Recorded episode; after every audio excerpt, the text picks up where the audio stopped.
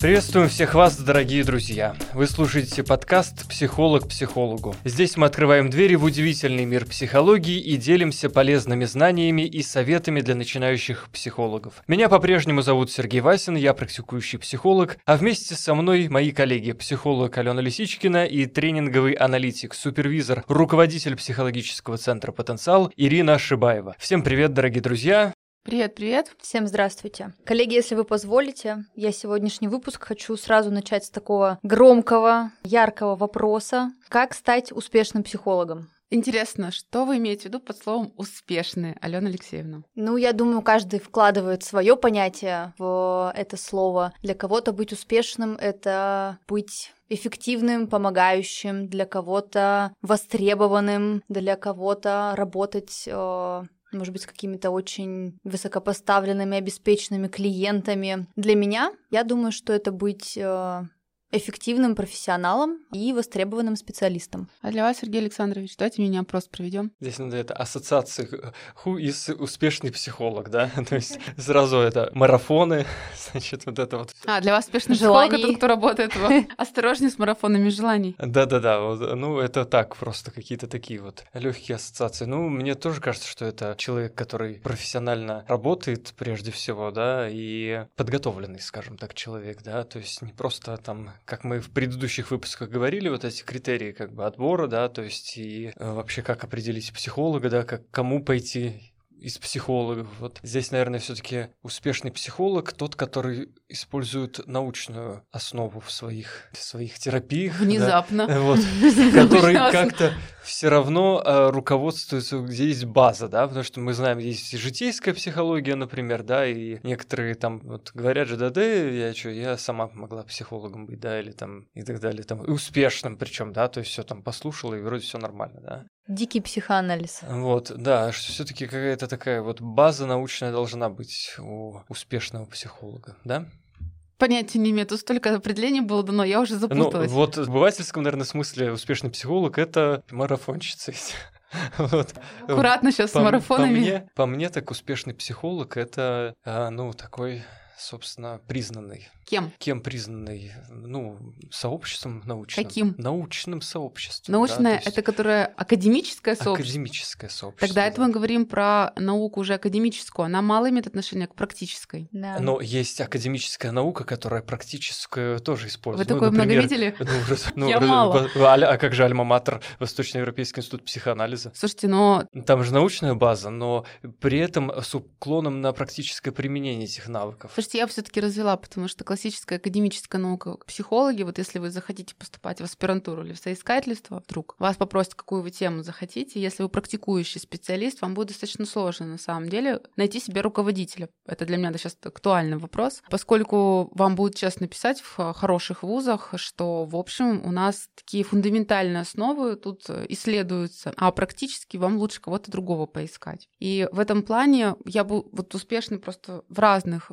специалисты, ну, наверное, разные заклады, то, что вот говорили, что это и богатый, с одной стороны, с другой стороны, это известный психолог, с третьей стороны, это вроде профессионал, и для каждого наверное, свое. Для кого-то это действительно человек признан в своем сообществе. Для меня это вот разные понятия. У меня с какого-то момента понятие успешный психолог вообще ушел на второй план, для меня это не стало актуальным. Пройдя все эти моменты и обеспеченный, и известный, и признанный, и просто профессионал, для меня достаточно быть просто профессионалом. И могу сказать, что действительно истинные профессионалы, их не видно. Вообще хорошего, грамотного психолога его не видно. Ну, вот не когда, слышно, его мало знают. Когда вот вы слышите такую фразу «успешный психолог», кого вы представляете? Вот успешный. Вот ну, я Нэнси МакВильямс вот представляю. Ну, да. это опять научный деятель скорее. Слушайте, для меня ну, успешно больше, наверное, ассоциируется с какой-то медийностью. Вот про что бы я сказала. И ну этом... так, а опять-таки мы возвращаемся к этому моменту, что вот эти вот марафонщицы наши что, психологи, психологи. Слушайте, ну тогда это вот все таки ну, деятельность успе... антисоциальная такая. Она не антисоциальная, она просто, ну это просто либо зарабатывание денег, либо откровенное мошенничество, которое прикрывается психологией.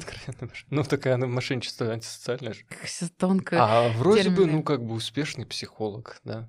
Ну, успешный психолог тот, который известен. Я повторюсь, что психологи профессионалы, мне когда этим особенно заниматься, они занимаются, конечно, многие имеют в запрещенных социальных сетях свои странички и в разрешенных социальных сетях свои странички имеют, но скорее это такое требование времени, и не особенно охотно этим занимаются, просто некогда. Они, честно, занимаются практикой. И те, кто активно, постоянно постят себя, ну, наверное, это успешные психологи, у которых много подписчиков. Для меня это разное понять. Будучи когда-то, ну, таким состоявшимся блогером, могу сказать, что блогерство делает человеку известным, неважно, психолог это или не психолог, но не имеет никакого отношения к профессионализму. Ну, значит, просто успешный человек, можно сказать, если... Э, Известный в каком-то кругу, наверное, да. Известный блогер. Какое-то Но мы же, псих... да, мы же обсуждали на прошлых, опять-таки, выпусках, да, что там, ну, есть определенные там границы дозволенного, да, что там, если там какие-то психологи не выкладывают свои нюцы вот в Инстаграме... да, сразу такой... Слушайте, то... психологи бывают разные, мы же не только про психодинамический подход, мы ну, про так, психологов... А, а другие-то тоже, э, ну, как бы есть Слушайте, же... есть некоторый кодекс, который не запрещает э, выкладывать в купальнике э, а, Опять-таки, возвращаясь, научное, научное, чтобы Это не имеет отношения к науке. Была. Я могу Почему заниматься нет? наукой а, и быть на... в купальнике в запрещенных социальных сетях. Это не имеет никакого отношения. Есть немало у меня знакомых коллег, которые прекрасные профессионалы, но они не работают в психодинамическом подходе, у них нет жесткого этического кодекса, они могут, пожалуйста, быть в купальниках, тем более, если они занимаются пищевым там расстройствами. Ради бога, ну вот сама себя вылечила, значит, помогу и вам. В общем-то, понятное дело. Или человек, который занимается семейными отношениями, э, семейным консультированием, они рассказывают про свои отношения с супругом или супругой. Почему нет? Для них, если это им допустимо, вот их кодексом, да, почему нет? Ну, тоже фотографируется в купальнике э, с пищевыми расстройствами. А может, у нее анорексия уже там? Ну, видно же, анорексия у человека или нет. Тут, пожалуйста, поглядите на тело. Мне кажется, это тогда скорее метод, инструмент продажи, я бы сказала. Совершенно верно. Я с вами соглашусь. Ну, и если честно... Ну, вот опять-таки, да, вот про продажи, да, то есть вот звонит, звонит как-то на рабочий телефон мужчина и говорит, здравствуйте, у вас есть там психолог, там какая-то это такая, я уж не помню там фамилию, но я там потом поискал, но не нашел, правда. Я, говорит, Тоже э, заинтересовался. Видел. А, я говорю, нет, есть другие. Я, я-то на полном серьезе думал, что это, ну, как бы, человек интересуется там психологическим каким-то своим состоянием там и так далее, да. И я говорю, ну вот есть другие. Да нет, мне она понравилась. Я вот ее нашел там на Авито, видимо, в купальнике, да, то есть такой Нет, Сергей Александрович, если вы можете э, эротически уже перенос, эротизированный перенос перевести в рабочее русло, пожалуйста, это ваш профессионализм. Э, ну, если таких психологов много, кто сначала фоткается в купальниках, а потом давайте об этом вот, поговорим. Вот этого я не знаю. Я не, я-то просто не работаю, и свои фото в купальнике я не выкладываю. А вот вы, Алена, как себя намерены продвигать? В купальнике?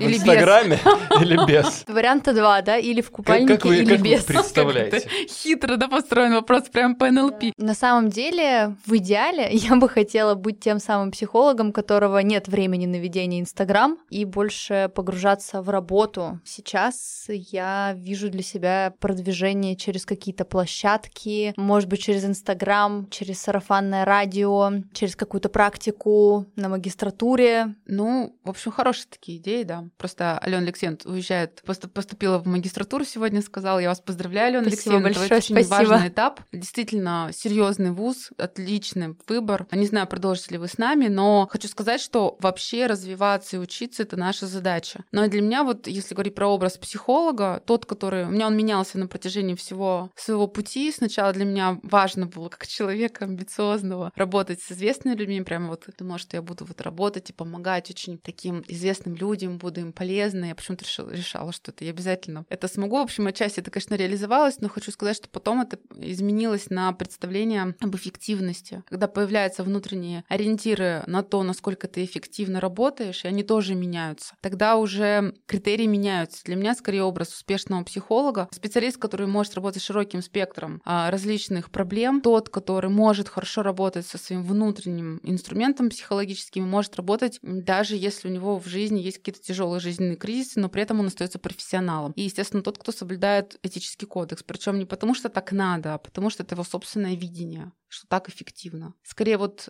вот этот человек для меня является профессионалом. А по поводу денег тоже могу сказать, что, к сожалению, деньги и стоимость сессий психологов вообще никак не связаны с его профессионализмом, с качествами психолога. У меня есть коллеги, которые заканчивали буквально в прошлом году институт, и стоимость сессии у них приближается, ну, там, порядка там 20-30 тысяч. И, в принципе, это выбор этого, этих людей, если действительно есть клиенты, которые готовы идти. И есть коллеги, которые работают очень много, давно, эффективно. Стоимость сессии достаточно низкая. И, в общем, такие вещи, они не сильно взаимосвязаны, это просто потребность данного человека себя вот так вот оценить. Есть немало богатых психологов. Насколько этот человек профессионально эффективно работает, тоже есть разные вопросы. Такой тогда еще вопрос от из стороны зала. начинающих, да, а, людей из зала. Как правильно оценить себя, свой опыт, чтобы назначать цену за сессию? Все очень просто. Сколько а, вы готовы брать, чтобы вам интересно было работать? Вот там хотелось идти на работу. Да, давайте. И, все так похихикали смешно. Нет, почему? Был такой момент, достаточно давно был такой семинар или круглый стол, на котором мы как раз обсуждали работу с VIP-клиентами, а вообще сколько психолог может брать. И это вообще серьезная проблема. Вот хорошо, мало брать — это одна тема, а вот много брать. Вот к вам приходит клиент, который может реально платить хорошие очень деньги. Был такой вопрос из зала, сколько вы можете переварить. Это, знаете, мы все... И кого? Сидим, рассуждаем. Ну, вот представьте ситуацию, я, кстати, об этом как-то думала достаточно давно. Вот если у вас был клиент, и такие ситуации бывают, он говорит, слушайте, ну да, мне вас рекомендовали, давайте так. Я вижу, что ну, там он работает какое-то время, вы хороший психолог, давайте вы будете работать только со мной, я вам буду платить, сколько вы получаете от всех клиентов, ну, допустим, да, я вам буду платить эти деньги, плюс вы еще будете у меня компания, мне нужен как раз организационный психолог, давайте вы ко мне еще будете ходить, ну, там вот работать с моей организацией, я вам буду прям платить там миллион. Ну, вот совершенно марксистский подход да, то есть отчуждение от продукта производства. То есть, а вот, сейчас по-русски, пожалуйста, Сергей Александрович, кто ну, Сергей Александрович то есть интеллектуальное... Человек покупает, да, то есть время, да, и он его как бы приватизирует да, вот за счет того, что он платит деньги, Слушайте, да, то есть э, он человека отчуждает от его Это уже продукта. анализ начался, ну, в принципе... Почему? Просто... Это марксизм. Мы тут про психологию, Сергей Александрович, в марксизме разбирается... Это экономическое обоснование должно же быть, почему Ну, вот, Сергей Александрович, к вам вопрос. Вот если бы к вам пришел клиент и сказал, слушайте, Сергей Александрович, я вот знаю, что вот я хочу с вами работать, мне вас рекомендовали, давайте так, я вам за сессию буду платить 50 тысяч, хочу ходить три раза в неделю. Хорошо, платить этот клиент То есть будет здесь марксизм больше... у нас как бы отошел на второй план. Нет, э, мы будем это обсуждать. Сергей Александрович. Но просто представьте ситуацию, вот один клиент будет платить вам больше, чем все остальные. И если он даже он уйдет, представьте, какая зависимость у вас формируется с этого клиента. И если такой клиент значительно больше платит, чем все остальные клиенты, я могу сказать по своему опыту, если вам клиент за сессию платит, там, допустим, 20 тысяч, а все остальные платят, там, ну, тысячи четыре, это будет серьезное испытание для вас, потому что если этот клиент уйдет, и отношения отношение совсем другое к такому клиенту. Потому что если он за одну сессию вам платит 20, а вам нужен день проработать, чтобы получить эти же 20 тысяч на рабочий день, это, знаете ли, серьезно на вас влияет. А если 50 тысяч? И на работу с остальными клиентами, я думаю, это влияет тоже. А, и на работу с этим клиентом, конечно, потому что он ведь где-то понимает, что он для вас уникальный. Ладно, у вас все клиенты 50 тысяч платят, допустим. Ну, это московские цены и цены коучинга, допустим. Действительно, это такой нормальный уровень цен. И бывает и выше значительно. Но эти люди и работают уже с, с людьми вот данной категории. И поэтому когда даже вам приходит клиент, допустим, все платят вам 3-4 тысячи, а этот клиент, допустим, платит 6 уже разница. И вы уже иначе к нему относитесь. У вас контейнер для этого клиента обычно больше почему-то просто. Прямая И клиенты обычно об этом... Это серьезные вещи. Я тоже размышляла. Вот я бы, допустим, никогда не согласилась на условия, если бы мне сказали, так, давайте мы платим там. И были такие ситуации, мы будем платить, давайте ко мне. Я поняла, что буду от него зависеть. Нет, конечно. Поэтому, когда мы так, знаете, все хихикаем и рассуждаем, ой, да ладно, я бы и 20 тысяч взял, и 30. Хорошо, если у вас цены, в принципе, такие, 20-30 тысяч, то ок. А если нет? И все таки возвращаясь тогда к вопросу, как правильно себя, так скажем, рыночно оценить? Вот и обычно все начинается, вы знаете, маркетолог у меня обычно спрашивает, ну, насколько вам было бы комфортно? Вот давайте эту цену и поставим. Я говорю, да какая рыночная? Она говорит, а тут не работает, особенно, допустим, в крупных городах не работает. Могут быть грамотные психологи, которые берут 2000 за сессию, демпингуют нормально. Такое вот ощущение у человека. А есть э, психологи, которые берут 15 тысяч за сессию. Да, мы работаем все в разных подходах. Есть подходы, где человек ходит два раза вообще всего два раза. Там это гипноз, а, либо там с элементами НЛП, либо какие-то другие там телесный подход, телесно-ориентированный. Там могут быть большие цены. Если коучинг, допустим, психоаналитический коучинг, там, конечно, совсем другой порядок цен. Но тем не менее, тут а, все зависит от вашего состояния и с какой категорией людей вы хотите работать. Ну, вот мне, кстати, недавно попадалась такое это, на Авито рекомендация, значит, регрессолог, э, значит, 15 тысяч, от, отмаливание до седьмого колена. Слушайте, ну мы Нап- про например. психологию, подождите, мы про психологию. Что же психология? Так, минутку. Или регрессологи — это не психологи. Так я говорю, мы про психологию, а вы, Сергей Александрович, про магов, чародеев, там кого В смысле? Колдун. Регрессологи, регрессологи. Они себя позиционируют, я сейчас это смотрел, да, то есть Минутку, все... регрессологи, никого не хочу обидеть, но а, есть официальное направление психологии, есть сообщество сообщество. У нас, конечно, есть сообщество и магов тоже. Ну, мы, про всех. мы сейчас говорили только что, что вот сообщество там э, и кодексы и так далее, и всякие там телесные, сколько вот мы тоже подкастов э, про это говорим, что, в принципе, все можно назвать психологией и терапией. Нет, минуточку, это признанные методы, признанные сообществом. Да. Имеющие свою историю, кодекс, имеющие доказательную базу. Все сейчас направления психологии практически имеют доказательную базу, ту или иную. Ну, если самое доказанное, это психодинамические и когнитивно-поведенческие подходы. А вообще давно было уже известно, что неважно, в каком подходе работает специалист, главное, чтобы он действительно имел определенный набор качеств. Тоже, каких? Кстати... Давайте поговорим, каких качеств. Можно Давайте. ли составить да, такой чек-лист. Более того, а, да. психолога? Более того, не только эти, они уже доказаны, были проведены мета-анализы, которые показали, какой набор качеств должен иметь психолог. Расскажите нам, пожалуйста. Ну, во-первых, он должен обладать эмпатией. Эмпатия а, и уметь этой эмпатией владеть. То есть достаточно эмпатийный вопрос. Должен быть психолог быть эмпатийным? Должен. Но эта эмпатия не проявляется в том, что в гиперэмпатии, что он рыдает рядом с пациентом и не может вынести его эмоции. Это значит, что человек умеет управлять своей эмпатией. То есть он, с одной стороны, чувствует то, что происходит с клиентом, с другой стороны, он не впадает, не присоединяется к этому же состоянию. То, то есть что... когнитивная часть эмпатии достаточно хорошо развита ее можно развивать. Вот это как раз та часть, которую мы развиваем в собственной терапии, в своем опыте, там, посещая супервизии, обучение. То, что мы можем назвать вчувствование в клиента. Эм, наверное, да. И второй момент, который связан с первым, это работа со своим внутренним состоянием, со своей психикой, то, что у нас в психоанализе называется контрпереносом. Контрперенос основан на разных там биологических основах и имеет свое обоснование, но чем лучше специалист владеет э, собой, владеет своим состоянием, своим психологическим инструментом, не отреагирует свои эмоции, потому что, конечно, клиенты к нам приходят, и они будут приносить нам в лучшем случае, они должны нам приносить свои травмы. Причем они это говорят не ртом, они это делают, они нас бросают, то, что вот к вопросу, грозятся бросить, они нападают на нас, они обвиняют нас, вот то, что мы снимаем в видео обучающих и показываем, они провоцируют нас, они приносят через поведение свою историю, и мы должны не отреагировать, а если отреагировали, мы должны проанализировать, о чем это про клиента, то есть мы постоянно должны делать внутреннюю свою психологическую работу, мы должны отслеживать, что происходит со мной и отвечать на вопрос, как это связано с клиентом. Чем лучше психолог умеет владеть собой, не делать вид, а действительно не заражаться, не пытаться отреагировать, а понимать, что клиент принес самую травмированную часть уметь ей, с ней работать. Вот тем эффективнее будет специалист, тем будет он успешнее. Чтобы развить этот инструмент, вот как раз на это и уходят годы. И личной терапии, и практики, и работа в супервизиях, с супервизором и в интервизиях, и, собственно, постоянно работа над собой, анализ себя то, что происходит. Вот это помогает человеку быть успешным профессионалом. Ну и третье — это бесконечное развитие и опыт. Когда мы работаем с разным спектром клиентов, когда мы берем разных клиентов, когда мы понимаем в чем-то, что мы не знаем, и идем исследовать к супервизорам, а, идем на обучение, чтобы специально понять, как с этим клиентом работать, в чем у меня может быть сложности. Не тешим свой нарциссизм тем, что я все знаю, я справлюсь. И действительно признаем, что мы что-то не знаем и идем учиться. Вот это самый лучший терапевт для клиента. И, конечно, наша работа, она связана с признанием собственных несовершенств. Когда я понимаю, что я напротачила, я где-то сделала ошибку, и клиенту об этом не говорю, но я иду и анализирую, с чем это связано, что можно сделать. Вот так мы растем через преодоление. Ну, как, собственно, и в жизни. Ну и самое а, главное, что это стремление